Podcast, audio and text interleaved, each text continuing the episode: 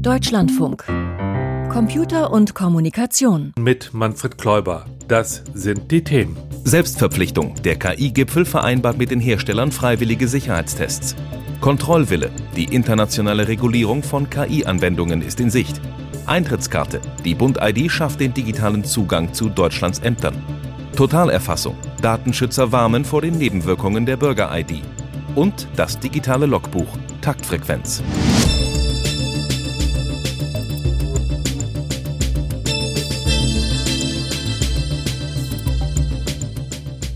Eigentlich wird das Thema schon seit Monaten auf der ganzen Welt heiß diskutiert. Doch ein Gipfeltreffen zur künstlichen Intelligenz samt Wirkungen und Nebenwirkungen, das war neu diese Woche im britischen Bletchley Park. Zunächst sah es allerdings so aus, als wolle sich der angeschlagene britische Premier Richie Sunak mit einem populären Thema und viel Gipfelromantik im geschichtsträchtigen Geheimdienst-Hauptquartier positive Aufmerksamkeit verschaffen. Doch tatsächlich berichten unsere Korrespondentinnen und Korrespondenten von geeinten politischen Richtungsentscheidungen, um die KI mit ihren Chancen und Risiken politisch zu steuern. Imke Köhler berichtet. Großbritanniens Premier Sunak gab sich auf der Abschlusspressekonferenz des KI-Sicherheitsgipfels in Bletchley Park sehr nüchtern, dürfte als Gastgeber innerlich aber gejubelt haben. Er wollte mit diesem Gipfel eine internationale Kooperation im Bereich der KI-Sicherheit auf den Weg bringen, und es sieht so aus, als wäre ihm das gelungen. Zumindest konnte er am Ende Ergebnisse verkünden. Until this week, the world did not even have a shared understanding of the risks. Bis zu dieser Woche hatte die Welt nicht einmal ein gemeinsames Verständnis von den Risiken, sagte Sunak, der auf dem Gipfel einen Konsens darüber erzielen wollte, worin die Risiken bestehen. Aus Sicht der britischen Regierung ist das mit einem Kommuniqué gelungen, das von allen Teilnehmerstaaten des Gipfels unterzeichnet wurde. Darin erkennen die knapp 30 Staaten an, dass KI ein potenziell katastrophales Risiko darstellt und erklären sich bereit, beim Thema KI-Sicherheit zusammenzuarbeiten. Auch China hat dieser Deklaration zugestimmt. Ein weiteres Ergebnis des Gipfels dürfte den Premier besonders freuen, denn es scheint auf seinen Vorschlag zurückzugehen. Sunak hat sich für ein Expertengremium ausgesprochen, das jährliche Berichte zum Forschungs- und Entwicklungsstand der KI vorlegt. The whole international community has agreed. Die gesamte internationale Gemeinschaft hat zugestimmt. Diese Idee ist inspiriert vom Weltklimarat, der ins Leben gerufen wurde, um auf internationaler Ebene einen wissenschaftlichen Konsens zu erzielen. Mit der Unterstützung des UN-Generalsekretärs hat jedes Land versprochen, Experten zu ernennen. With the support of the UN Secretary General, every country has committed to nominate experts. Inwiefern sich dieses Expertengremium vom KI-Beratungsgremium unterscheiden wird, das die Vereinten Nationen vor wenigen Tagen einberufen haben, blieb zunächst unklar. Die Federführung für den jährlichen Bericht soll offenbar der renommierte kanadische Informatiker Joshua Bengio übernehmen, der durch seine Forschung zu künstlichen neuronalen Netzen und Deep Learning bekannt wurde. Ein drittes Ergebnis, das Sunak zum Gipfelende bekannt gab, bezieht sich auf die Überprüfung neuer Entwicklungen. Until now, the only people testing the safety of new AI models have been the very companies developing it. That must change. Bisher seien die einzigen Leute, die neue KI-Systeme auf ihre Sicherheit testen, die Unternehmen selbst gewesen. Das könne so nicht bleiben, sagte Sunak. Er teilte mit, dass sich Großbritannien und zahlreiche gleichgesinnte Staaten mit acht führenden Tech-Unternehmen darauf verständigt hätten, neue KI-Systeme zu testen, bevor sie auf den Markt kommen. Zu den Tech-Unternehmen, die bei dieser freiwilligen Vereinbarung mitmachen, gehören auch Google DeepMind, OpenAI und Meta. Sunak betonte auch, dass Großbritannien eng mit den USA zusammenarbeiten werde. Beide Länder hatten zuvor unabhängig voneinander angekündigt, im eigenen Land ein Institut für KI-Sicherheit schaffen zu wollen. Die Gespräche seien enorm vielfältig gewesen, sagte nach dem Ende des Gipfels Vizekanzler Robert Habeck. Trotzdem sind erwartungsgemäß noch unzählige Fragen offen. Zu den Dingen, die geklärt werden müssen, zählt aus Habecks Sicht erst einmal die Frage, wie man ein globales Regelwerk verankern kann. Die Europäische Union gibt sich Regeln, in Amerika gibt es auch Vorgaben, aber in Großbritannien zum Beispiel nicht und andere Länder sind gar nicht beteiligt gewesen bisher an den Debatten. Außerdem sei unklar, wer die Einhaltung von Regeln, wenn es sie denn gibt, kontrollieren soll. Eine große Herausforderung besteht zudem darin, die Vorteile von KI möglichst vielen Menschen zugänglich zu machen. Open Source wäre die naheliegende Antwort, würde aber auch bedeuten, dass die Technologie auch leicht von Terroristen und Kriminellen genutzt werden könnte. Um Antworten auf diese Fragen wird wahrscheinlich auch auf den nächsten Gipfeln gerungen. Zwei weitere Spitzentreffen zur KI-Sicherheit wurden schon angekündigt. Sie finden in sechs bzw. in zwölf Monaten in Südkorea und in Frankreich statt. Imke Köhler mit einem zusammenfassenden Bericht vom KI-Sicherheitsgipfel diese Woche im britischen Bletchley Park. Das bleibt festzuhalten. Auch eine politische Abschlusserklärung in Sachen KI-Risiken hat der Gipfel in Bletchley gebracht. Doch wie sieht es auf der fachlichen Ebene aus, jenseits der rein politischen Erklärungen? Was hat der KI-Gipfel in dieser Hinsicht an belastbaren Ergebnissen gezeitigt, Peter Welchering? Ja, da hat er in zwei wichtigen fachlichen Bereichen schon Fortschritte gebracht. Zum ersten, China saß eben mit am Tisch und hat die Erklärung mit unterzeichnet und das ist ein ganz wichtiges politisches Signal.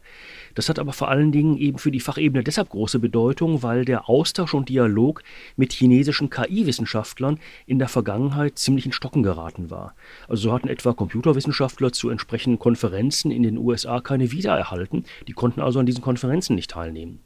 Der wissenschaftliche Austausch zwischen China und Westeuropa, aber auch den USA, der war nahe Null, weil eben die politische Großwetterlage nicht stimmte. Dass China bei der Regulierung von KI-Anwendungen jetzt wieder mit im Boot ist, das ist ganz wichtig. Denn in vielen Bereichen, sei es die großen Sprachmodelle, sei es die Mustererkennung, sei es vor allen Dingen die Kontrolle von neuronalen Netzen, da ist China eben sehr weit vorn. Und der zweite Bereich, es gab eben nicht nur so global galaktische politische Absichtserklärungen, sondern die anwesenden Wissenschaftler im Bletchley Park, die haben auch über ganz konkrete Kontrollmethoden und Regulierungsansätze gesprochen. Und ein sehr wichtiger Schritt dabei ist, dass eben Regulierung auch konkret werden muss. Und dazu muss man die Technologie verstehen. Peter, die Befürchtung, dass wir uns mit KI Systeme schaffen, die sich mal gegen uns richten können, die wir dann nicht mehr beherrschen können, die ist ja ziemlich groß. Wie war denn da das Stimmungsbild im Bletchley Park? Das war in der Tat ein wenig zweigeteilt. Einige Gipfelteilnehmer, die konnten einfach die große Apokalypse nicht lassen, also Elon Musk zum Beispiel. Aber auf der Fachebene, da sieht das tatsächlich ganz anders aus. Da wurde konkret darüber gesprochen, was bei bisherigen Einsätzen von künstlicher Intelligenz und von KI-Systemen schiefgegangen ist und was wir verbessern müssen. Wie wir also die neuronalen Netze kontrollieren können. Können Sie ein Beispiel geben? Ja, etwa beim KI-Ansatz in der Medizin, da sind die Risiken hoch. Mustererkennungssysteme, zum Beispiel zur Erkennung von Hautkrebs, die sorgen nicht selten für falsche Diagnosen. Und KI-Software, die Therapievorschläge macht, die leitet ihre Entscheidungen dann von Prognoseverfahren ab. Und so berechnet beispielsweise die umstrittene Software eines Anbieters zum Beispiel die Lebenserwartung eines Menschen, um teure Therapien, etwa bei Hautkrebs, bei Schwerkranken einzusparen. Die Software verarbeitet die Daten aus der gesamten Krankheitsgeschichte eines Menschen und auch die aktuelle Diagnose und die zuletzt erhobenen Laborwerte, die werden dann von dieser Software verarbeitet. Und lautet die aktuelle Diagnose dann bei einem bestimmten Patienten zum Beispiel Hautkrebs oder Leukämie, dann werden Krankheitsverläufe ähnlicher Art abgeglichen. Und daraus errechnet die Software dann, ob dieser Krebskranke eine teure Chemotherapie erhalten soll oder eben nur kostengünstig palliativ behandelt wird. Und da ist die Frage, sollen derartige KI-basierte, letztlich ja Scoring-Systeme in der Medizin eingesetzt werden? Wenn KI-Systeme Diagnosen stellen sollen oder Therapievorschläge machen sollen, dann ist es eben ganz wichtig, genau zu kontrollieren, mit welchen Trainingsdaten, mit welchen Verifikationsdaten und mit welchen Gewichtungen in welchen neuronalen Netzen und Schichten wird da gearbeitet. Können denn wirklich einzelne Entscheidungen etwa von einem KI-System für Therapievorschläge überhaupt noch schlüssig und transparent nachvollzogen werden? Ja, das können sie, aber das ist eine sehr, sehr aufwendige Angelegenheit. Wird etwa eine Therapie zur Behandlung von Hautkrebs vorgeschlagen, dann muss nachvollzogen werden, wie die Mustererkennung funktionierte, die überhaupt zur Diagnose Hautkrebs geführt hat. Und dann muss nachvollzogen werden, aufgrund welcher Wissensbasis ein bestimmter Therapievorschlag gemacht wurde. Dafür müssen die Trainingsdaten bekannt sein, die Prognoseverfahren und vor allen Dingen die faktischen Datenbankbestände, die müssen geprüft sein. Und zudem muss dann Entscheidung für Entscheidung nachvollzogen werden, wie eben bestimmte Eingabedaten zuvor vorliegenden Ausgabedaten, also eben Entscheidungen geführt haben. Und das ist schon ziemlich mühsam. Dafür gibt es Software, die kann helfen. Aber letztlich entscheiden, ob ein KI-System richtig validiert ist und ob die Wissensbasis stimmt oder ob die Prognoseverfahren gültige Ergebnisse liefern, das entscheiden, das kann eben nur der Mensch. Und wie konkret sind hier die KI-Expertinnen und Experten auf dem Gipfel im Bletchley Park geworden? Erstaunlich konkret. Sehr konkret indem sie eben Methoden für Prüfung und Kontrolle, aber auch darüber hinaus ganz klar diskutiert haben. Sie fordern eine verbesserte Offenlegung von Trainings und Verifikationsdaten, mit denen KI-Systeme eben lernen, beziehungsweise mit denen dann eben Lernverhalten überprüft wird. Und bei den Trainingsdaten, da ist ganz klar im Bletchley Park darüber diskutiert worden, wie kann sichergestellt werden, dass keine verzerrten Daten der KI-Werkzeuge zu falschen Entscheidungen führen. Dafür müssen die Trainingsdaten im Vorfeld natürlich bereits überprüft werden. Dann muss aber ebenfalls dringend reguliert werden, wie beim maschinellen Lernen mit Verifikationsdaten gearbeitet werden soll. Denn hier werden ja die neuronalen Netze mit zusätzlichen Daten sozusagen nachjustiert, damit sie keine falschen Entscheidungen treffen. Genau dieser Prozess der Nachjustierung, der verläuft bisher intransparent, der ist bisher vollkommen unreguliert und das soll reguliert werden, das soll geregelt werden, damit die jeweilige Wissensbasis, auf deren Grundlage ein KI-System eben Lösungen entwickelt, auch geprüfte Daten enthält. Und hier dürfen eben nur verifizierte Daten gespeichert sein. Der KI-Sicherheitsgipfel diese Woche in Bletchley Park und was er gebracht hat, darüber sprach ich mit Peter Welchering. Danke sehr. Der Podcast von Computer und Kommunikation. Kostenlos abonnieren. Überall da, wo es Podcasts gibt. Die digitale Kennung der Bürger gegenüber dem Staat ist ja aktuell der gordische Knoten der digitalen Verwaltung. Hier brauchen wir eine bundesweit einheitliche und einfache Lösung.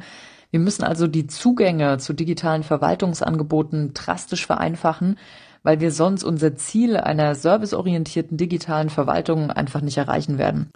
Das war die Einschätzung der bisherigen bayerischen Digitalministerin Judith Gerlach über Personenkennungen und Kennziffern im E-Government.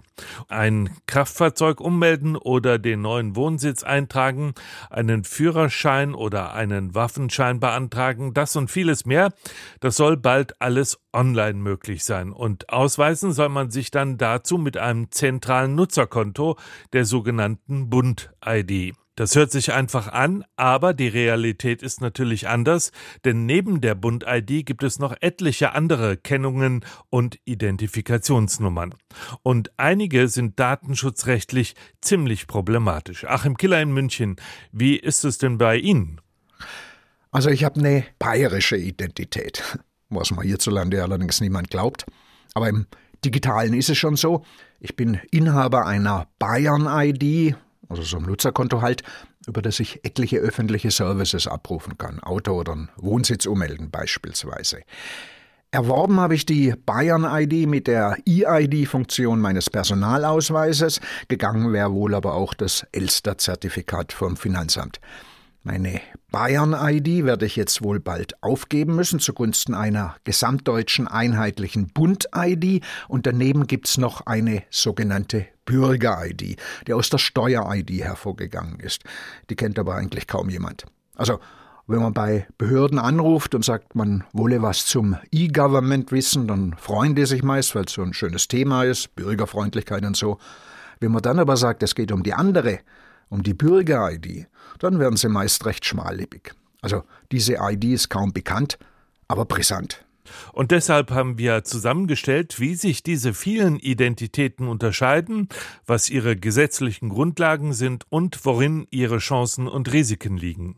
Einmal geht es darum, wie identifiziere ich mich als Bürger gegenüber der Verwaltung? Sagt Peter Schaar, früher Bundesdatenschutzbeauftragter und heute Vorstandsvorsitzender der Europäischen Akademie für Informationsfreiheit und Datenschutz. Zur Nutzeridentifikation dient ein Konto namens Bund-ID, für das man sich mit der elektronischen Ausweisfunktion seines Personalausweises registrieren kann. Etliche Bundesländer geben zugunsten der Bund-ID eigene Identifikationssysteme auf.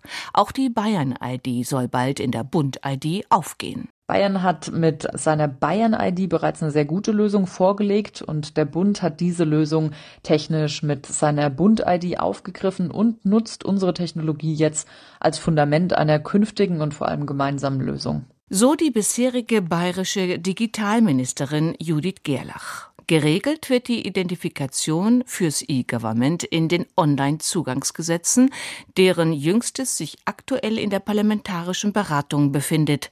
Davon unabhängig organisiert der gesamte öffentliche Bereich derzeit mit dem Registermodernisierungs- und dem Identifikationsnummerngesetz seine Datenbestände neu. Dabei geht es darum. Wie kommunizieren die Verwaltungen untereinander und wie tauschen sie Daten aus? Wie machen sie Datenabgleich? Zu diesem Zweck ist das Registermodernisierungsgesetz verabschiedet worden. Es sieht vor, dass eine aus der Steuer-ID hervorgegangene sogenannte Bürger-ID in personenbezogene Datensammlungen von Behörden geschrieben werden. Und diese Bürger-ID kommt jetzt in mehr als 50 verschiedene Register. Das heißt, die Steueridentifikationsnummer wird dann in Zukunft im Handelsregister auch stehen. Sie wird auch stehen im Melderegister und gegebenenfalls beim Kfz-Zulassungsregister. Dadurch lassen sich Personendaten leicht zusammenführen, was durchaus erwünscht sein kann, beispielsweise damit ein Nachweis, der bereits einer Behörde vorliegt, nicht auch noch gegenüber einer zweiten erbracht werden muss. Once only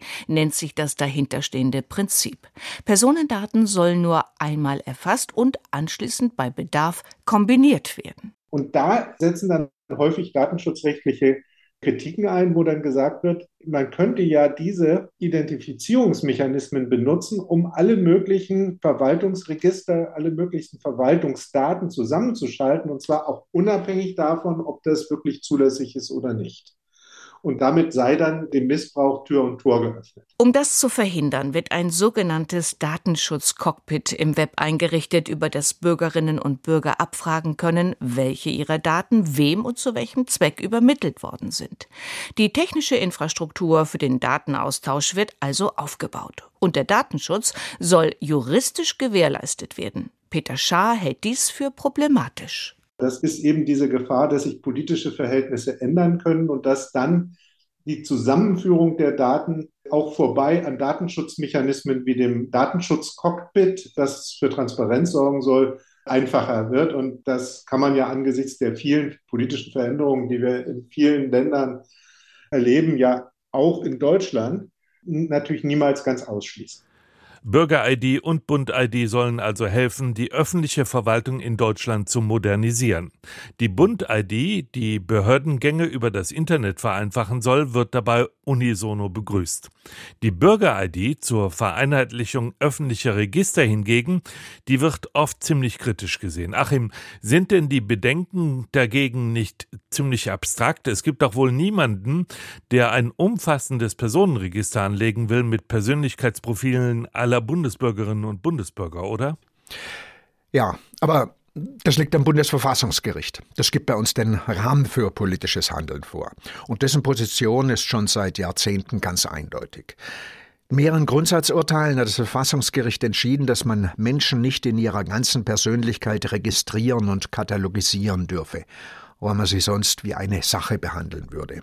Ja, gemeint ist damit wohl dass ein Staat, der alles über seine Bürger weiß, mehr informationelle Macht über sie hat, als demokratisch zulässig ist.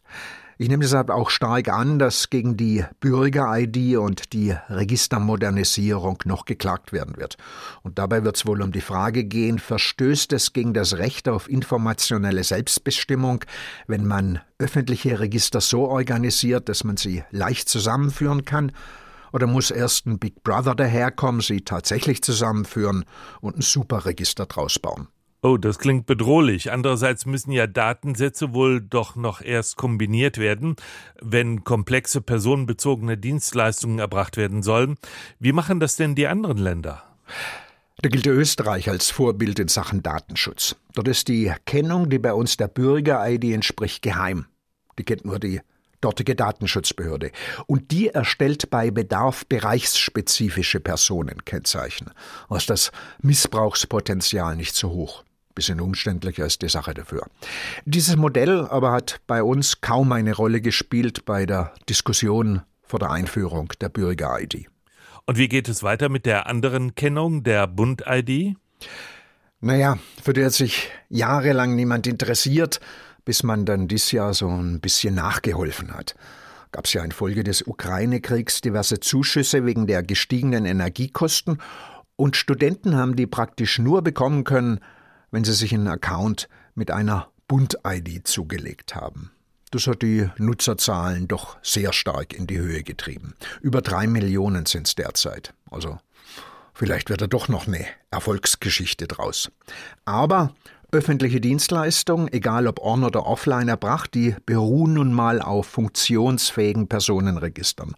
Und wenn etwa das Bundesverfassungsgericht die Bürger-ID kippen sollte, dann klappt das E-Government mit der Bund-ID halt auch nicht mehr so richtig.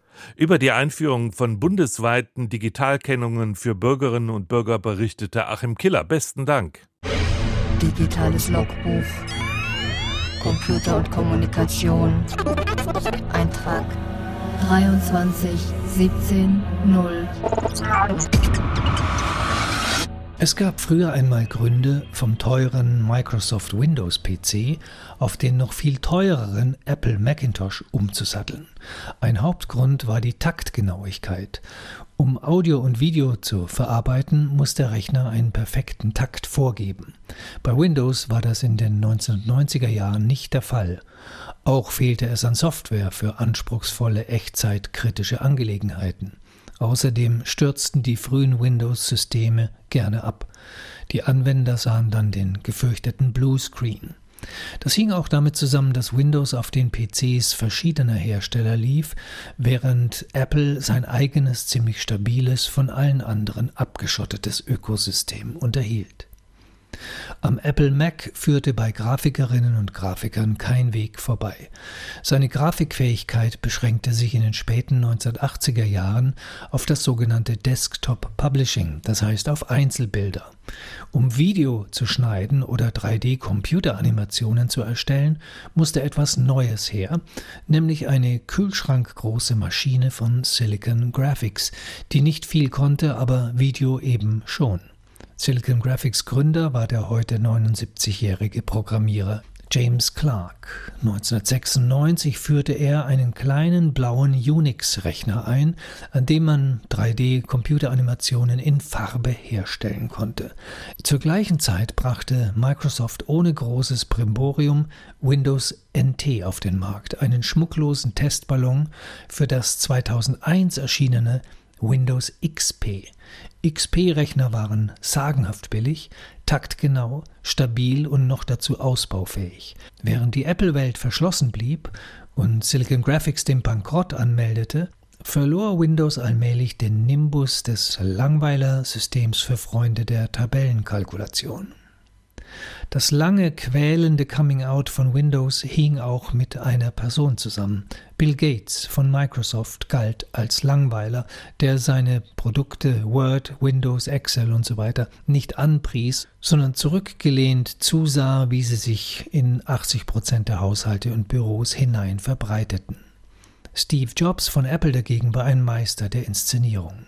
Er starb mit 56 und wäre jetzt so alt wie Bill Gates heute ist 68. Digitales Logbuch. Name Schönherr Maximilian. File closed.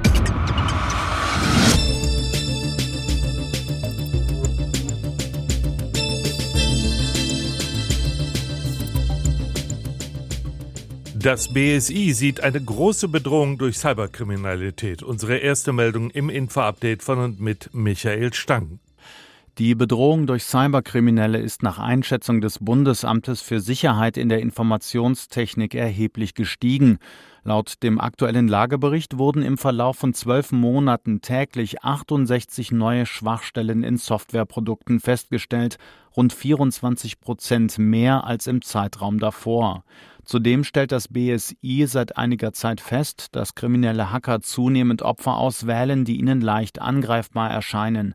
So würden bevorzugt kleinere und mittlere Unternehmen, Landes- und Kommunalverwaltungen sowie Schulen und Hochschulen attackiert. Die App der Deutschen Bahn war stundenlang gestört. Die App DB Navigator ist am Mittwoch für einige Stunden von einer großen Störung betroffen gewesen. Nutzende konnten weder Zugverbindungen finden noch Tickets buchen. Am Abend teilte die Bahn via Social Media mit, dass die Störung behoben sei und der DB Navigator wieder zuverlässig läuft. Andere Systeme seien von der Störung nicht betroffen, hieß es. Boeing baut doch kein eigenes Satellitennetz auf. Boeing hatte 2021 die Frequenzrechte von der US-Regulierungsbehörde FCC erhalten. Ein 147 Satelliten umfassendes Netz für Internetzugang sollte das Unternehmen binnen neun Jahren in Umlaufbahnen bringen. Nun gab der Konzern offiziell einen Rückzug bekannt. Die Frequenzrechte hat Boeing nach eigenen Angaben bereits zurückgegeben. Das Unternehmen muss für den Rückzug 2,2 Millionen US-Dollar Strafe zahlen. Indien prüft das mögliche Abhören von Oppositionspolitikern über iPhones. Indiens Einheit für Cybersicherheit untersucht Medienberichten zufolge Vorwürfe, wonach die Mobiltelefone von Oppositionspolitikern abgehört wurden. Das staatliche Computernotfallteam habe Ermittlungen eingeleitet, berichtete die Nachrichtenagentur Press Trust of India. Die Vorwürfe wurden erhoben, nachdem Oppositionspolitiker Warnungen auf ihren Apple iPhones vor staatlich unterstützten Angreifern erhalten hatten. Oppositionsführer Raoul Gandhi erklärte, seine Mitarbeiter hätten die Warnmeldung erhalten, ebenso weitere oppositionelle Abgeordnete. Apple hat sich bisher nicht zu dem Vorfall geäußert. Die EU will dem Meta-Konzern personalisierte Werbung verbieten. Der Europäische Datenschutzausschuss EDSA will dem Mutterkonzern der Online-Plattformen Facebook und Instagram Meta das Schalten personalisierter Werbeanzeigen ohne das klare Einverständnis der Nutzenden untersagen lassen. Sie habe die zuständige irische Datenschutzbehörde angewiesen, die Verarbeitung personenbezogener Daten für verhaltensbezogene Werbung im gesamten europäischen Wirtschaftsraum zu verbieten, erklärte der EDSA diese Woche. Die Behörde muss nun binnen zwei Wochen Meta das Schalten personalisierter Werbung auf Facebook und Instagram untersagen. 40 Länder wollen keine Ransomware-Zahlungen leisten. Die International Counter-Ransomware Initiative unter Führung der USA plant die Unterzeichnung einer Erklärung, niemals Lösegeld an Hacker zu zahlen, die Computersysteme verschlüsseln und Geld verlangen, um diese zu entsperren. Die Initiative der 50 Staaten zielt darauf ab, die wichtigste Finanzierungsquelle dieser Kriminellen abzuschneiden. Ransomware-Angriffe nehmen weltweit stark zu, wobei die USA am stärksten betroffen sind. Vodafone verkauft sein Mobilfunknetz in Spanien. Die Vodafone Group steht kurz davor, ihren Anteil an Vodafone Spain an Segona Communications zu verkaufen. Das berichtet die Nachrichtenagentur Bloomberg. Der Wert von Vodafone Spain, einem Mobilfunk- und Festnetzbetreiber, wird auf 5 Milliarden Euro geschätzt. Die Konzerne finalisierten derzeit die Details einer Transaktion. Eine offizielle Ankündigung könnte in den kommenden Tagen erfolgen. Anfang 2023 besaß Vodafone Netze in 21 Ländern und hatte diverse Beteiligungen. Sternzeit, 4. November. Fünf Sternbilder und ein Happy End. Eine schillernde Sage der griechischen Mythologie spielt am herbstlichen Abendhimmel. Sie beginnt mit König Kepheus und seiner Gattin Cassiopeia, die im alten Äthiopien regierten.